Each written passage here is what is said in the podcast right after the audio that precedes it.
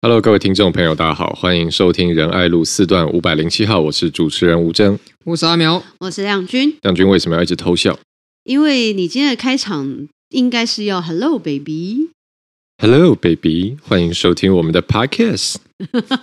因为吴尊今天换新造型，好，我去烫了头发，所以他现在看起来像花轮。嗯，对么是胖？美环也来了。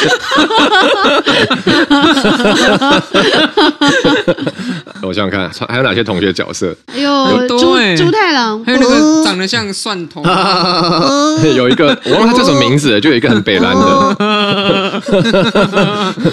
屯木，你真是太卑鄙了啊！勇者怎么这样说？这个这个是小丸子，是我的专学。哦，对，野口就是咳咳咳这样。好的，整个岔题了。然后今天这个节目一开始呢，要跟大家宣布一个好消息，好消息，好消息！我们的 Podcast 频道仁爱路四段五百零七号成功挺进 Apple Podcast 百大热门节目，在一百前一百名节目中排名第一百名。感谢各位听友长期的支持，以及各位持续给我们带来的动力以及回馈。我们最近呢，呃，在这个 Apple 的这个热门节目排行榜中，我们突然今天啊，就有这个接获线报，朋友说，哎，传截图给我看，我看，哇，我们竟然来到了热门节目第一百名，刚好挤进去，太赞了。传收蓟北，哎，没错，龙心大悦，太好了，好的。嗯，谢谢大家，真心感谢，真的非常感谢各位听众一路以来都给我们很多支持，也感谢最近有很多新朋友加入。嗯，啊，这边也要特特别感谢，我看了一下，呃，就是最近。我们的收听数有蛮明显成长嘛，那也有蛮多听众来留言，蛮多人是看了阿苗好像最近有去上法白的 podcast。哦，对对对，这是我特别恳托恳求说，看能不能够让我们节目植入一下。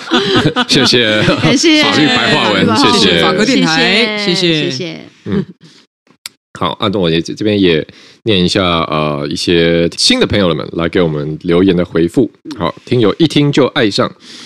呃，不对，他叫对不起，他叫骑猪猪闯关，然后留言一听就爱上。从法白认识阿苗，跟这个优质 podcast，喜欢三位有条理又幽默的分析各种时事跟议题。虽然有时候我自己的想法跟三位不尽相同，但每次听三位的想法都有新的领悟跟醒思，会继续支持你们，加油加油！谢谢。然后。呃，听友安波留言说爱到不行，听了阿苗去法白 podcast 后，马上搜寻仁爱路，听了最新两集，当机立断，从第一集开始听。第一第一集会有点辛苦，你要接着欲罢不能，花了三天听完所有的集数，真的。金匠五告赞，为什么现在才让我听到？超喜欢阿苗，直接变脑粉。祝仁爱路的收听数蒸蒸日上，真的好喜欢你们，蒸蒸日上，感谢。然后呃，Christine 说阿苗的二二八论述超赞。然后 Nan 说听了就屌哎，我知道我都只记仁爱路，这、哦、应该说我们的节目，反正就记仁爱路就对了。谢谢你们把各种议题都讲得有趣易懂。然后呃，有一位匿名听友留了很长言，说阿苗逻辑清楚，一针见血。根据 The Trapco 经纪人说明，这场演出从二零二二年一月开设洽谈，二零二二年九月呃正式确认合作。这是我们上一集在聊呃 The Trapco 他呃我们国家交响乐团取消他的演出的事。呃，这位听友说，所以这么长时间，国家交响乐团完全没有政治敏感度，任由节目持续确认签约后售票，到演出前五日被迫取消，这完全是管理失误，需要有人为此负责。因为这么晚取消，又因为 NSO 单方面取消，几乎可以肯定必须全额支付演出费。要知道呢，Trapco 的演出费可是很高的，所以他本人不用演出钱照领，然后台湾赔钱又赔上国际名声，究竟谁的错？谁应该出来负责？嗯，立法院应该要追究一下这件事情。嗯哼，好，以上是呃呃近期听友给我们的一些回馈，非常感谢大家，回馈很感谢，没错，听友感动，感动，真的是都很用心，很感动，啊、没错，要拜托大家帮我们把我们节目订阅起来，我们会继续努力的啊，跟大家呃提供给大家优质又深入的内容。好，讲到内容呢，呃，这礼拜其实有一些新闻，我觉得蛮有趣，蛮适合今天来跟大家聊一下。嗯。对，呃，一开始呢，我们要聊一个跟乐色有关的话题。哦，你你不是应该要先按 play 键吗？哦，对，先按播放。好，我等一下来给放送一段非常呃悦耳美妙的这个声音来给大家听。啊，这个等现在等我一下，我把手机打开，我把它放到这个麦克风前面，应该大家会听得到。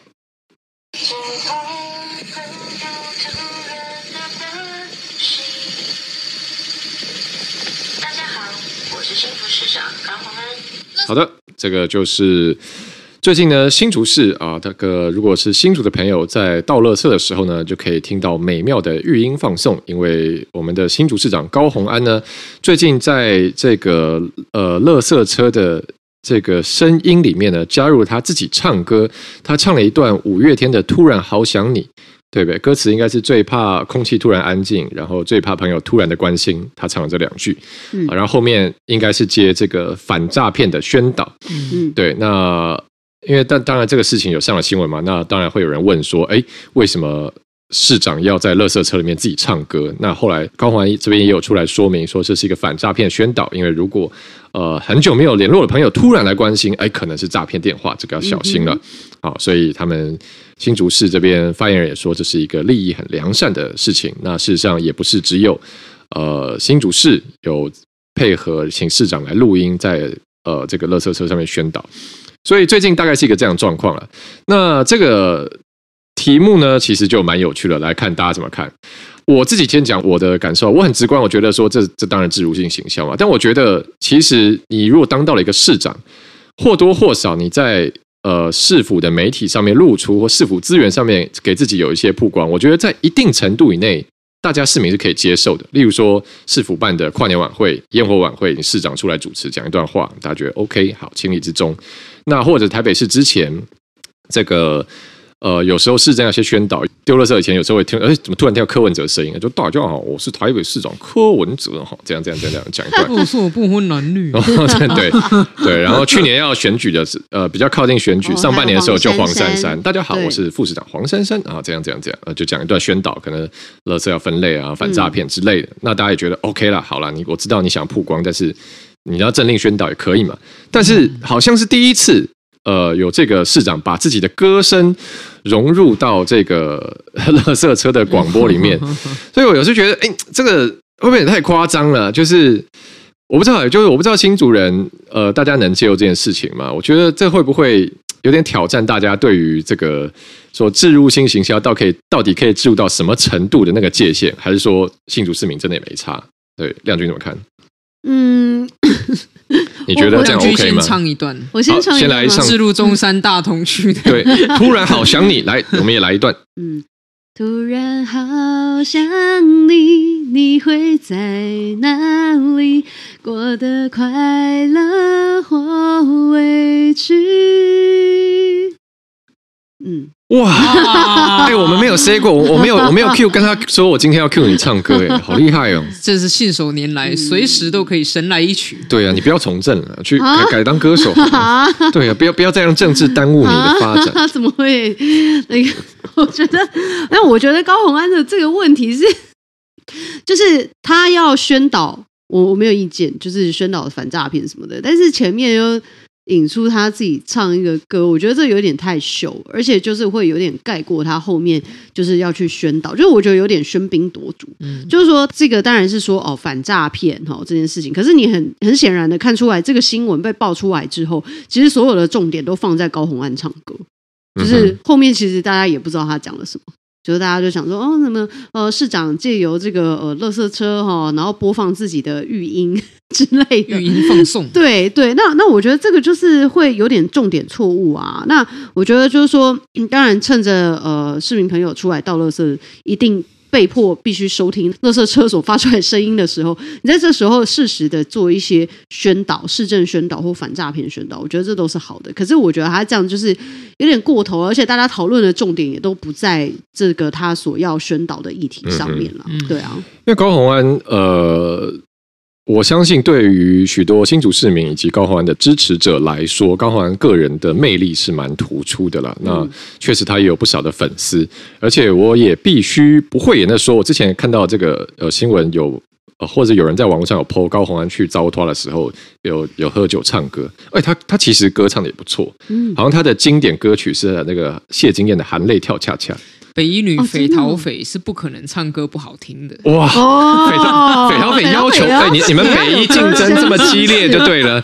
那北陶斐里面还有歌声检验高虹安市长不可能不是第一名。你说礼乐射御书数每一哎。样琴棋书画样样精通，忠孝仁爱信义和平，功成情义礼乐射御书数真善庄敬，哇。这个就是一定要呃什么二十六亿俱全的，是这么优秀的人 应该去选总统 的。快了快了，这次柯文哲，下次可能换他。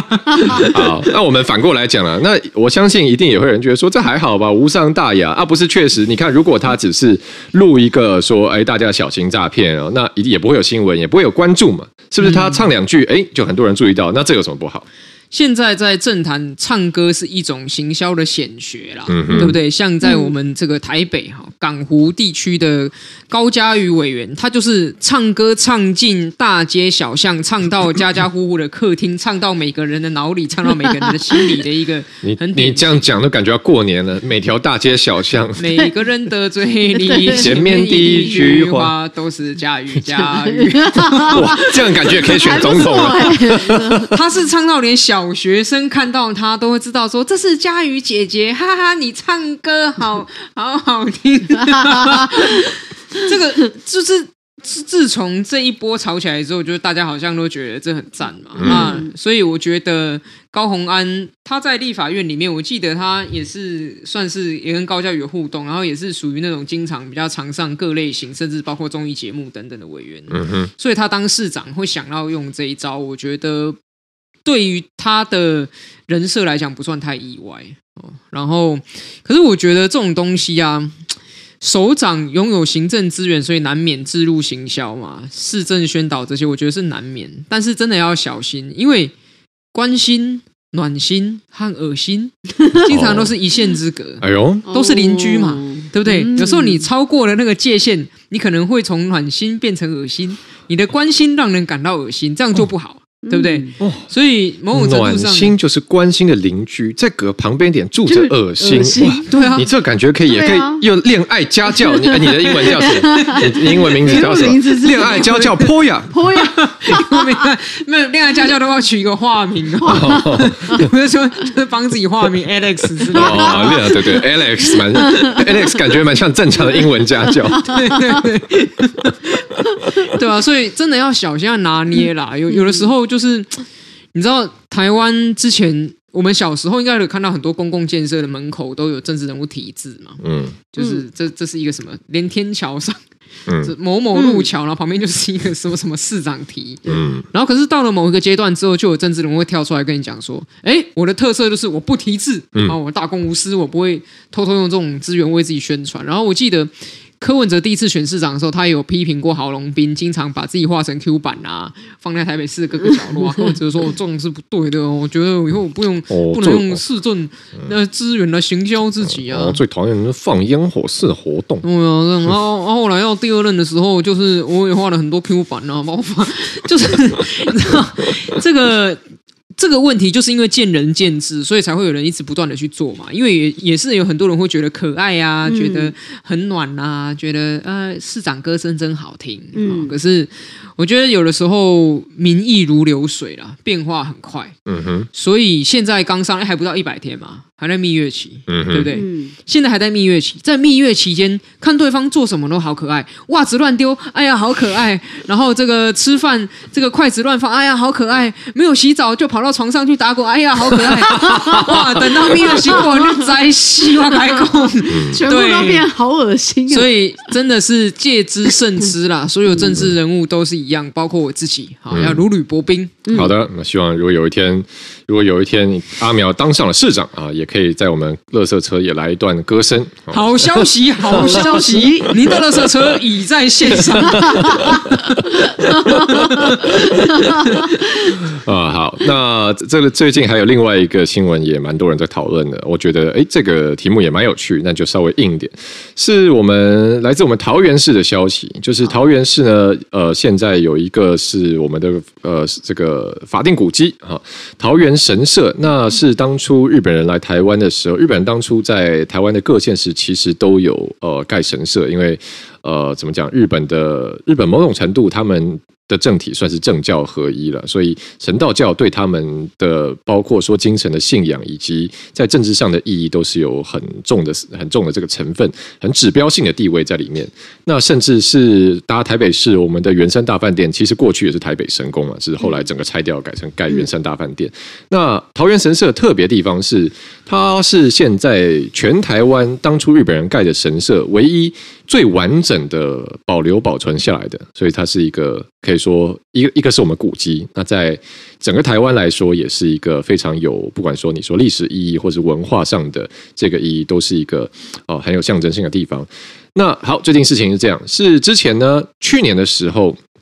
这个经营桃园神社的委外厂商呢，跟日本这边的神社有合作，哎，就想说不止让这边只是一个古迹啊，是真的可以作为一个神社。而且你看，我们现在大家不是去日本玩，哎，一定都要去哪？要要去神社嘛，去明治神宫啊，然后到哪个地方？好，去京都，哇，这三三间堂，对不对？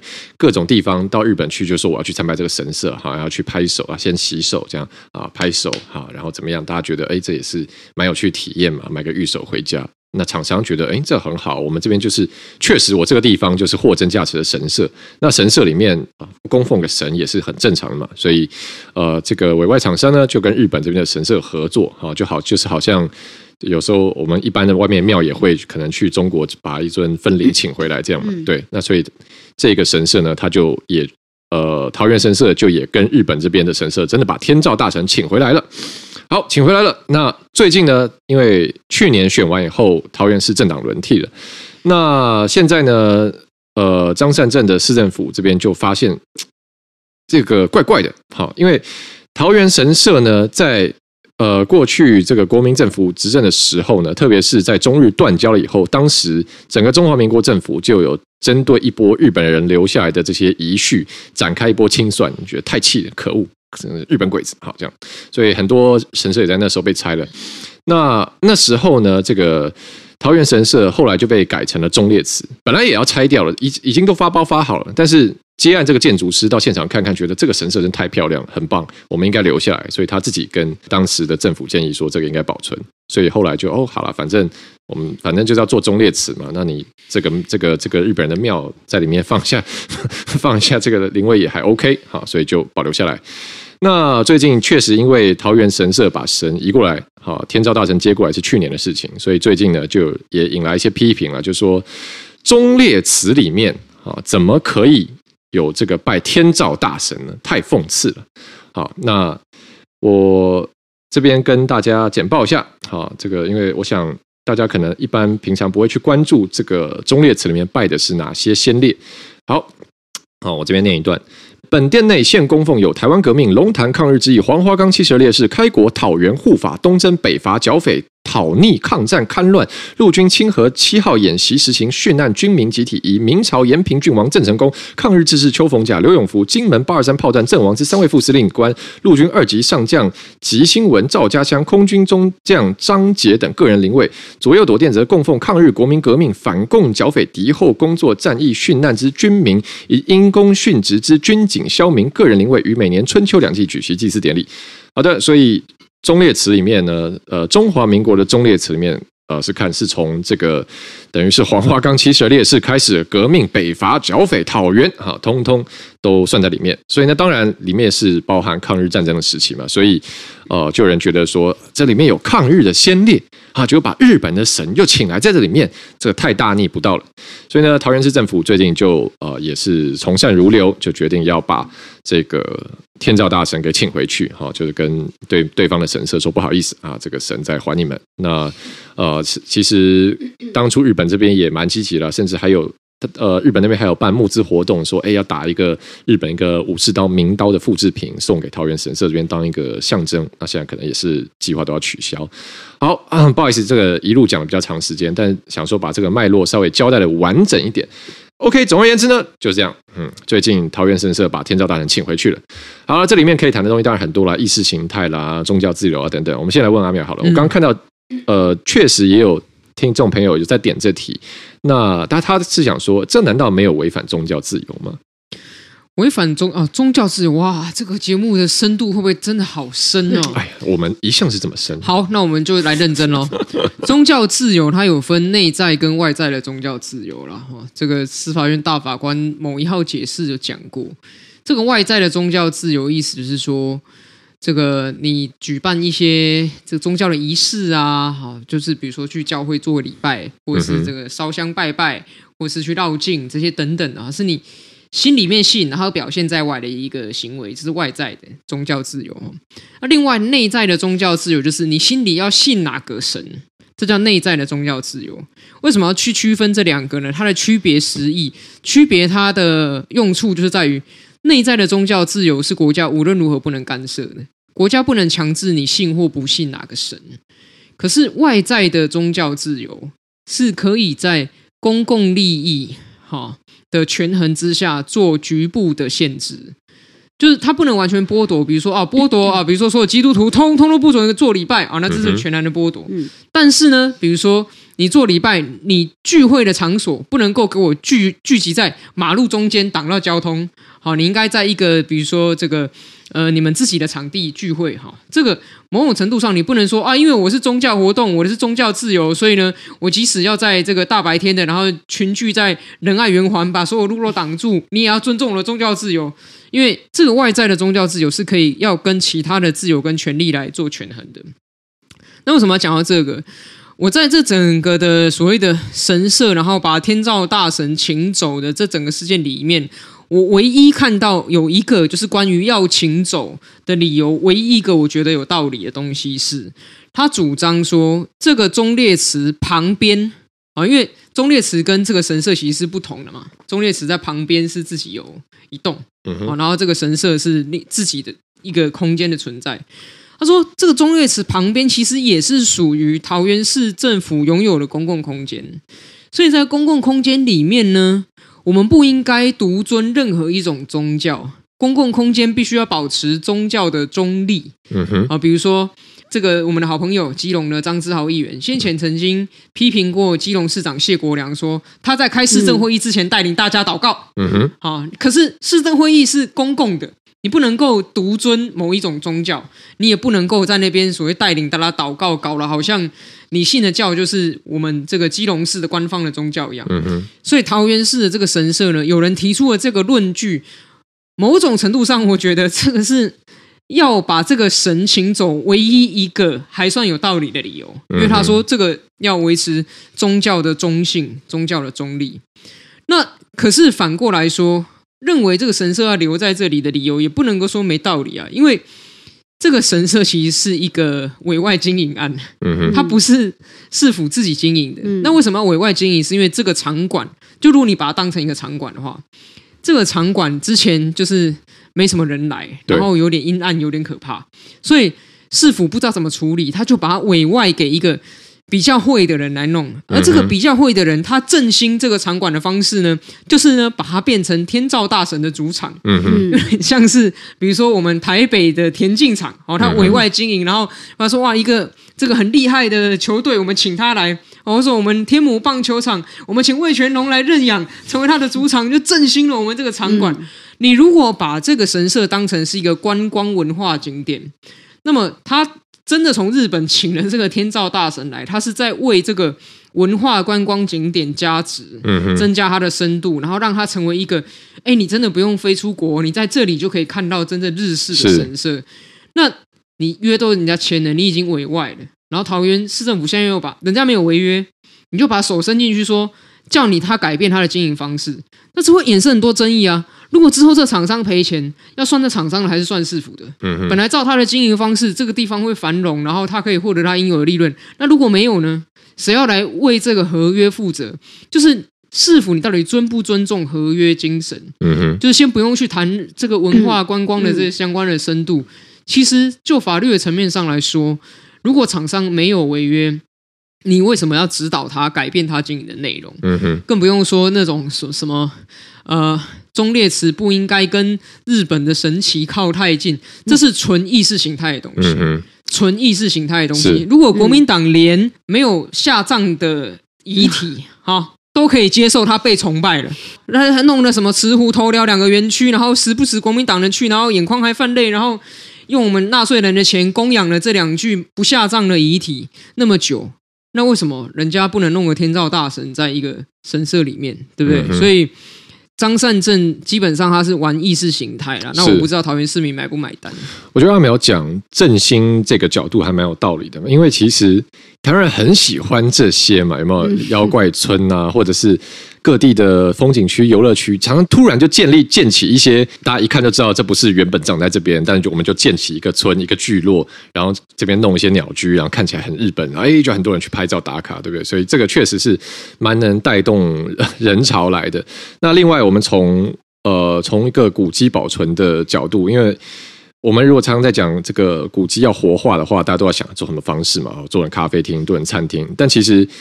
最理想的方式是，它这一个场馆回到它当初这个建筑本身成立的时候，它的机能、它的机能性如果能一直保持，那它自然就会活化，一直永续下去嘛。所以桃园神社如果能。重新作为一个神社，然后确实也都有人来参拜，那这当然是一个非常理想的古迹的运作方式。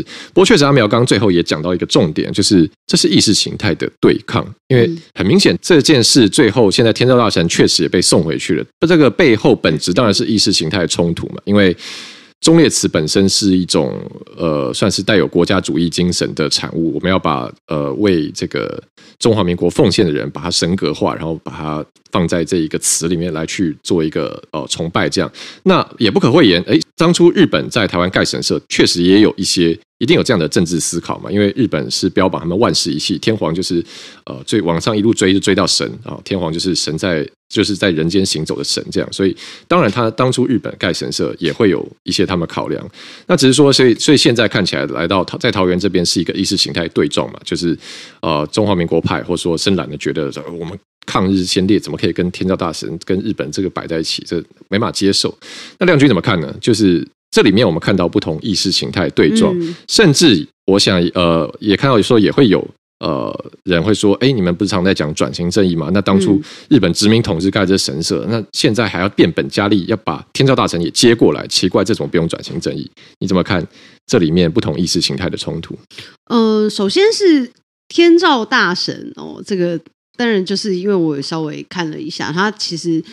反正他就是孕育生命之神，嗯，所以他他其实没有特别的，大家讲说，呃，什么一些军国主义啊什么的，因为现在大家就是讲说，哎，那旁边是中列词，然后你你这边又放那个日本的呃神明这样子，所以就 大家就开始变成说，有些呃桃园的哦国民党的议员就觉得说，哎，这个呃就是反正他就是挑动这种呃所谓的意识形态，然后呢，当然我我刚刚看了一下，其实就是呃桃园市政府有。发一个新闻稿，他说哦，因为这个活动档期呢，其实是到二月二十八。这应该是官方说法。对，但是呢，我这这这当然我，因为我我要帮他讲一下，因为这这是桃园市府的 新闻稿。神明也有档期，神明也有档期。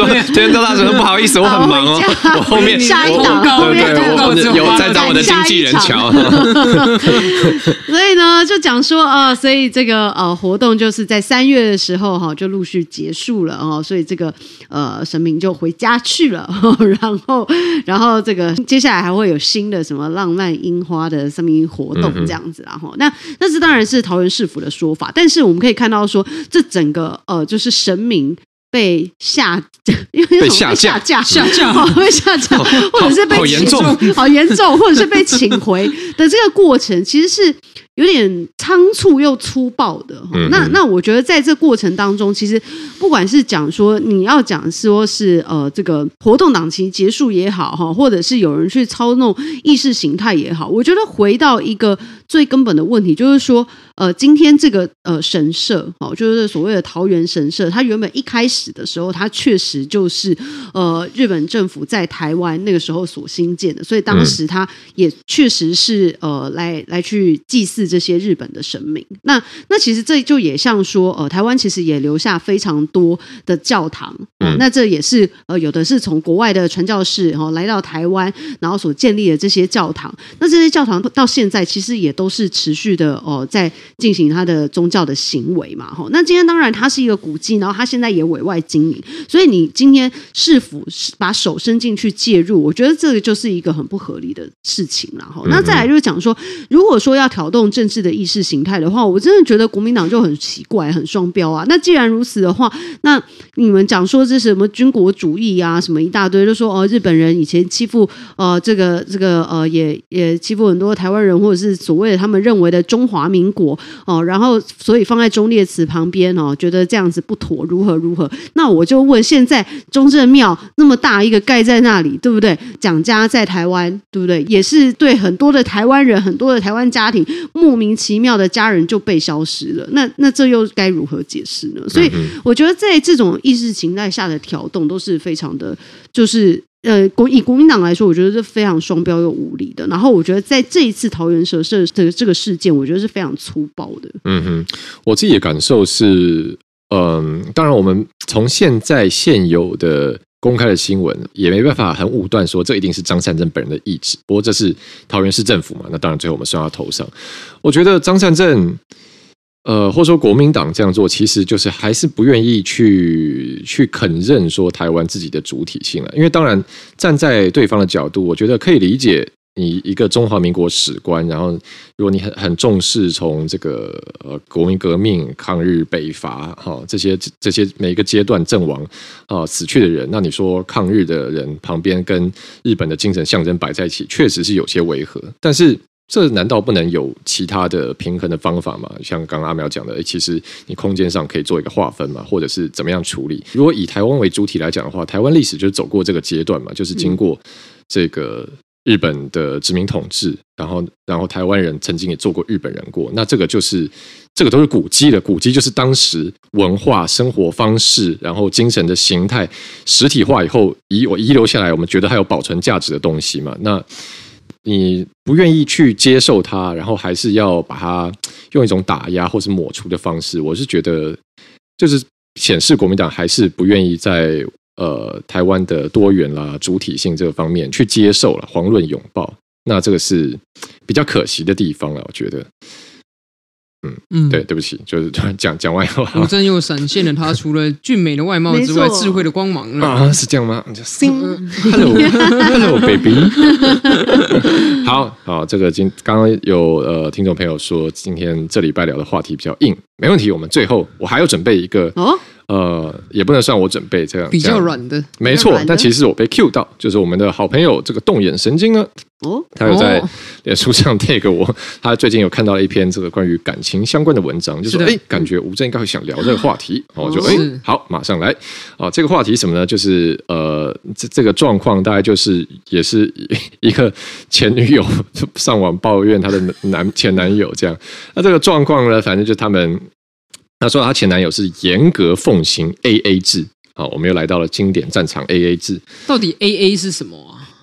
对啊，那好问题，为什么 A A 制叫 A A 制？为什么 A A 是？如果有听众朋友知道，也可以留言回馈。我们现在应该到底是要 A 什么？对啊，是不是可以问一下 Chat GPT 为什么 A A 制叫 A A 制？对，这 A A A A，你那个钱要给我吧？是是这样子吗？哦，A 我看解释超多的，根本就没有人知道嘛。它有有六种解释，没有没有没有，这是什么？你看有 algebraic，那怎么念呢？代数平均、算术平均、全部平均、all apart、全部分开、appointment 什么啦？那这就是乱解啊！A A 不是有时候它也不是平均的意思啊，就说你吃了多少，你要付多少啊。好吧，就是有时候就是我真的不懂什么是 A A。好，那这个这个 可以如果听众朋友知道为什么而且我现在看到居然还有 A O 制哎，什么是 A A O 是 什么东西？好，那就我们先先讨论 A A 制。好，他的前男友是严格奉行 A A 制的人。那呃，他前女友呃，这个前女友也觉得 OK 啊，反正大家讲好就好嘛。他是说，只是有时候前男友会太真的他觉得有点太夸张。例如说，就是算到小数点这样子。小数点，对，就是几那要怎么样几块钱的零头在算。对啊，就是全部加起来这样子、啊。五毛，那如果有五毛要怎么办？检举他，五毛没有，就是 非常有道理，检举起来。有五毛就下去领五毛。好，当然我现在搜寻一下那一篇。好。咳咳对，就是呃，好，就连一碗汤有五颗贡丸都要平分成两颗半。在你来，在你来之前，我们有讨论这件事。新宝有提出，对，新宝有提出这个贡丸事件，我觉得很棒。然后，然后，例如说，出门玩油少一格，然后挂号六公升，所以六公升乘以二九点二，就是油价等于一七五点二，就是总共花了一七五点二元的油费。一七五点二除以二等于八七点六，然后啊，所以就是要算你油钱八十七点六块这样子。怎么不按体重的比例分？对啊，你比较重，你要付比较多吧？啊，爆点来了，重点来了。后来他们分手了，OK。然后前男友就传讯给他，既然我们分手了，之前送你的礼物我有列个清单，一人那就一人付一半，AA。好，交往好来哦，真的记清单。二零二零到二零二一交往前礼物：小白兔暖暖包一百二十九元，红豆汤六十乘以二一百二十元。为什么要乘以二啦？可能他请他吃两碗红豆汤吧。明治七十二趴巧克力八十九元，姜汁豆花四十五元。可不可哇？连你看，连手摇饮都记起来。熟成冷露大杯三十元乘以八杯两百四十。你总共？你喝了我八杯熟成冷露。我跟你讲，这个这个就已经是讲说是礼物了。礼物的意思就是我们讨回来。让我等一下，你让我讲完嘛。对对，还有还有还有，好，春芽冷露三十元乘以三杯九十块，腌制红茶两杯，熟成柠果四杯，麦当劳满福堡两个，火腿蛋堡一个，寿司啦红盘四十，红盘四十元五盘，银盘六十元两盘，金盘八十元乘以两盘。嗯，还耶诞城板桥火车站停车费十元，十元 十元呢？发光气球一百五十元啊，等等等等等。好，哦我这边岔题一下，我我个人是觉得，我私心认为，如果。这个约会行程里面有新北耶诞城的这个人一定不 OK。对，真的，对不起，我对我对耶新北耶诞城有点意见。台北最害新年城的哦，我是没去过啦。好好对，然后这个前女友就说你要，他就丢了一个贴图，你要不要听听看你到底在说什么？这个贴图就这样讲。那那不是你送我的吗？我还要付钱？问号问号。前男友说，我把你当结婚对象啊，既然我们没有走到结婚，东西你也吃了用了，全 AA 制很合理吧？前女友说：“难怪你之前都被提分手，太小气了吧，呵呵。”然后前男友说：“我只是想拿回我的钱，有问题吗？”呃，他刚有贴一张整理，这是交往前的费用，交往后我会再列给你。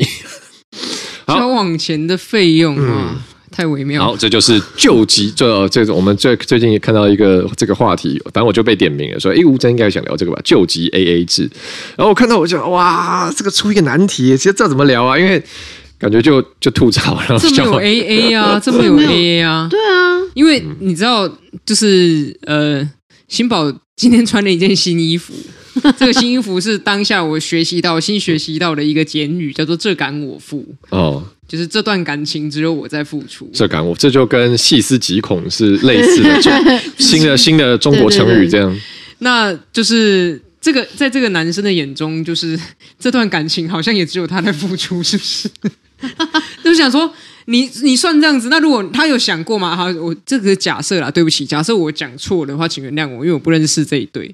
但是假设，比如说好，他们有发生一些比如亲密行为，嗯、然后这个女生就说我也有，嘿，然后传给他一张说 我们记录下来什么几次哈，然后每次要多少钱哦，然后说我我只是想拿回属于我的钱而已，这样。那大家也这样算，我为了要跟你出去，我化妆哈，植村秀的什么什么哈，Maybelline 的什么什么啊，这样我买的新洋装啊，然后就是。就是一一大堆这种通通要算起来的时候，那难道这位当事人，这个这位男主角，他会觉得说，嗯，这真的很公平，我们一起来分担，把我们这个一切都回复到交往前的原状，他会这样想吗？对不对？然后说哦，这个以前为了跟你聊天，我这个手机啊插电，就晚上一直充电，然后这个电费呢，我就稍微跟你算一下，一天手机，你手机本来就要充电，好不好？没有，是因为跟你聊天啊，要不然我手机放旁边怎么那么掉电？对啊，手机充电着收电费啊，这就想到当年我这个高中谈恋爱的时候，然后那时候那时候没有通讯软体嘛，所以只能讲电话，然后电话费很贵，然后可是你又忍不住不不。不讲一讲几个小时，所以那时候啪账单来就哇塞，真的是对，对，所以那时候有一段时间，我就每天午餐我就吃白吐司这样，然后还买我还买一罐花生酱，然后就买一条吐司，在学校中午就现在还有这种花生酱，还有这种浪漫的都一定年纪，现在现在自从四九九之乱之后，全部吃到饱。啊，对不起，岔题了。对，好，刚刚亮君有说，你刚刚说这根本就不算，这这也不叫 A A 制。对啊，这就这。就已经是礼物啦，你怎么还想要讨回来？礼物也要 A，礼物也要 A，是 这这也这也是一个有趣的话题。那呃，好像这样子的状况，交往以后，然后分手了，那礼物你送出去礼物，你会讨回来吗？或者你会送回去吗？我不会啊，不会哈，我不会。要干嘛？嗯，没有，我我不这这好像也有两派，有有一派人是可能讨回来比较少，但有一派人，例如说别人送我的，可可能会退掉。或者是对讨回来也有了，只是讨回来他的那个礼物的下落是什么？那就不爽啊，就是不爽。突然 送到的是，就是觉得可能我这么不是我这么用心送你这个那么好的，就你糟蹋我的真心，这东西你也不准要了，回来哦，这样子。那然后呢？那个要供奉在哪里？没有，就是一个，就是不想给你嘛，就是不想给你，就是给我还给我。你不想拥有我，那你也不准拥有我送你的礼物。没错，嗯，全部还来。对，这样好决绝哦。嗯嗯。但哦，那这样听起来，我们三个应该都是不不会不会讨回来，也不会送送回去的。不是啊，没有用啊。对啊，就是 over 就。难道你还要再拿去送给别人吗？结束就结束了。对啊，我那时候那时候哦，那时候那个动言就。我就传讯给他，在讲这个嘛。然后我那时候我们他就有讲到这个事情，他就说有些人是会把送出去礼物再比如说要回来。我就说，嗯、我就说送出去礼物不就跟射出去的 的的精子一样？橡皮筋，他要回来是要干嘛？能干嘛？接的好啊！橡皮筋，好，好，好，就是就是这个，我我觉得。这个让人受不了的地方，倒不是他讨这些钱，因为我觉得，就这个女生而言，她可能说，那不然两千给你，不用找。对，就是这个让人觉得很烦的是，你好像其实你什么，你过往所有的付出，你都是要求回报的。对，锱铢必较。你只要没有达到你要的目的，你就会觉得你付出过不值得。嗯，那谁想要处在一个时不时的都要去计算说两边的天、嗯、天平有没有稍微差一公克这种？一定要要求回报到刚好对等、刚刚好的关系，这压力太大了。嗯，因为这其实是一种呃非常极度理性的精神嘛，把一切事情都量化成数字，甚至你可以说把它契约化。但是，我这个是想跟大家分享一个概念，就任何事情，就是因为感情是一件非常非理性的事情，嗯、你一旦把它往很理性的地方 push 过去，那你其实你就会失去感情的这个内在的本质。就是你，例如说。我们讲说家庭关系好了，亲子关系。如果你你妈今天开始把一张单子，你爸妈把一张单子列出来，啪，从你小时候啊，帮宝适尿布啊几盒啊多少钱？哒哒哒哒哒哒哒。为了你五千奶粉多少多少多少啊？为了你我少去几次打工多少钱？啪啪啪啪啪。哦，贯彻契约精神，通通列出来，然后说好，你现在十八岁了，来，现在这个这个这份 这个费用，请你花二十年还清。那好，就算你还清了，你是不是这时候一定觉得从此以后我跟你两清？我。再也不用一句话都不用跟你讲，这样子是不是？你是不是很自然的可能会有这种感受？就是你把它推到这个这么理性，其实对不对？最后也不用讲什么感情，也不用讲什么感性的成分。嗯，亮君同意吗？都同意啊，就是都讲都讲感，都讲。我看你好像想讲话，都讲感情了，嗯，真男神恋爱教师。对啊，因为因为你如果就是锱铢必较，真的会让大家就是会。至少我我身为女性，我就会觉得说，那大家要计较这么多，就是我我觉得如果在感情上面，就是其实大家是有时候有时候呃，不管是说在互动上面，或者是说大家一起出去玩，然后有时候 你说好讲。讲务实际一点，金钱上面就是有时候哦，我多一点，你多你让一点什么之类的，这其实是一来一往。那也在这一来一往的过程当中，建立更多情感的依赖跟连结嘛，然后彼此的包容跟互相的这样子的支持，哈、嗯，就是说我们一起来维系这一段关系，然后共同来经营。所以这不管在情感上呃的付出，那大家也要稍微就是互相的支持。然后其实包含说大家一起出去玩，哈，那那。那这当然就是也是也是一样的道理嘛。那如果都最后就是呃决定分开了，那其实过去这些东西也不代表它没有意义，也不代表它呃。这一切都是空白的，就是我觉得，在大家很多人谈感情的时候，都会觉得说很想离开的时候，就很想把过去那一切全部抹杀。但是我觉得，在这过程当中，我相信每一个人都可以在感情当中学到一些东西，一些成长。那所以在这个过程当中，我觉得如果你最后还是要说哦，大家两清，那我觉得就是 就是这个行为其实真的，嗯，就是很母汤啊。那我们现在稍微。换过来站在前男友这边，这个角度，嗯、这个刚好机会难得，也请亮君分享一下。就是没有，我们试着想象他的这个心境，或者说我们揣摩一下。嗯，我们我想象啊，就是哎，他为什么会？这么细的去列出来，然后又在分手以后希望把他钱拿回来呢？那可能他是一个呃，例如说比较没有安全感的人，或他他很担心他的付出白费了，他不希望他投入的这些呃成果与努力最后是一场空。哦、但哦，那这样的、嗯、这样的一个可能呃比较内心没有去安全感，或需要承诺，或需要他不希望他很怕白费这件事情的人，那有。有什么样的呃这个心得是可以跟他分享，可以帮助他的呢？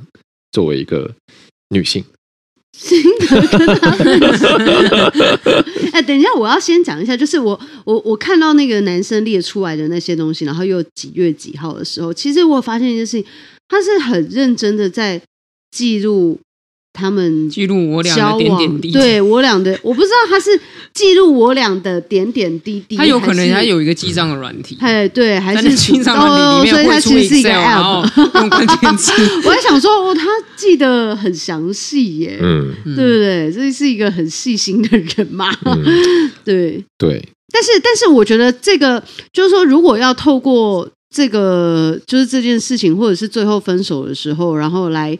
来，呃，就是计算这些金钱物质上的东西，然后来就是说，因为你刚刚吴正刚刚的议题设定是讲说，就是这个男生比较没有安全感。对啊，如果我就是很很怕，很不想要，就是最后一场空，我很怕一场空，这样怎么办？很怕一场空，可是，嗯，女生女生或许也觉得是一场空啊。哦，对，所以我我觉得就是说。在交往的过程当中，给彼此的安全感，并不是建立在就是物质上的依赖，哦、嗯哼，对，然后或者是物质上，呃，我我给你了多少东西，我送你了哪些东西，而是在情感上觉得，哦，我们我们两个是呃有共同的连接，或者是共同的目标，对，因为呃之前。哦，对，就是呃，上礼拜六我去参加了一场我好朋友的婚礼，然后，里面当然就有有有引到那个风沙星辰的一句话，就是说，呃，真正的爱情不是两个人凝视对方。不是两个人互相看着对方，而是凝视着同一个方向。嗯，对，所以我觉得就是说，像安全感，大家可能会追求说，哦，我我看着你，你看着我，然后我们你眼里有我，我眼里有你，我，对，然后你就会觉得充满了安全感。但是其实真正的安全感是，当你们两个人都有一样的目标，一样共筑呃家庭的目标，或者是一起哦迈向未来生活的时候，你们两个人是凝视同一个。方向，而不是你眼里有没有我啊、嗯呃？是这样，即便最后呃有各自的原因分开了，但一起走过的路也不会消失。没错啊，真太有智慧了，嗯、谢谢亮君。好了，那这是呃这集的聊天内容，这个也很再次要感谢各位听众朋友，这个帮助我们成功挺进了这个 Apple 的百大热门节目，耶！好的，我们会继续再接再厉，也呃请大家帮我们订阅我们的这个频道，然后。如果觉得我们节目有趣的话呢，也帮我们分享给你身边的好朋友，大家可以一起来听我们聊天。那如果有最近觉得哪些话题啦，不管是政治啦、时事、国际新闻啊、生活、哲学等等等等啊，觉得特别有趣的，都也可以跟我们点题啊，我们也会尽可能的来跟大家一起聊各种有趣题目。好，那谢谢大家收听，这里是仁爱路四段五百零七号，我是主持人吴峥，我是阿苗，我是梁军，大家下期再见，拜拜，拜拜。